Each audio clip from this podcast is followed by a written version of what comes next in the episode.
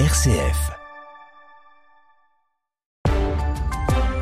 RCF Cœur de Champagne, le flash, Jawed Saoudique. Si vous nous rejoignez, soyez les bienvenus et bonjour. Un nouveau rapport sur la pédocriminalité au sein de l'église portugaise. Il s'agit d'une enquête d'une commission indépendante qui s'est penchée sur les violences sexuelles commises par des membres du clergé sur des mineurs depuis 1950.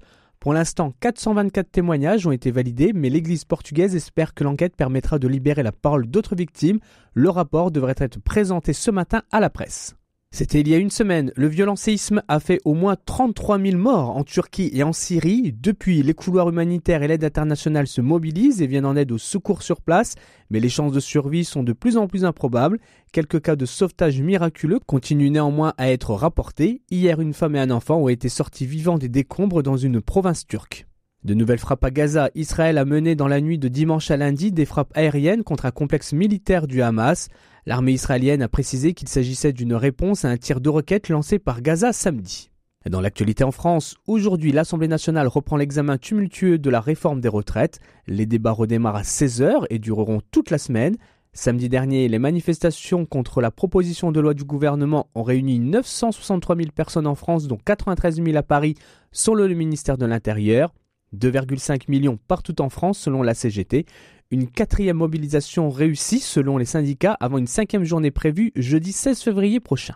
L'indemnité carburant annoncée en janvier va être prolongée jusqu'à fin mars. C'est ce qu'a annoncé ce matin Bruno Le Maire chez nos confrères RTL.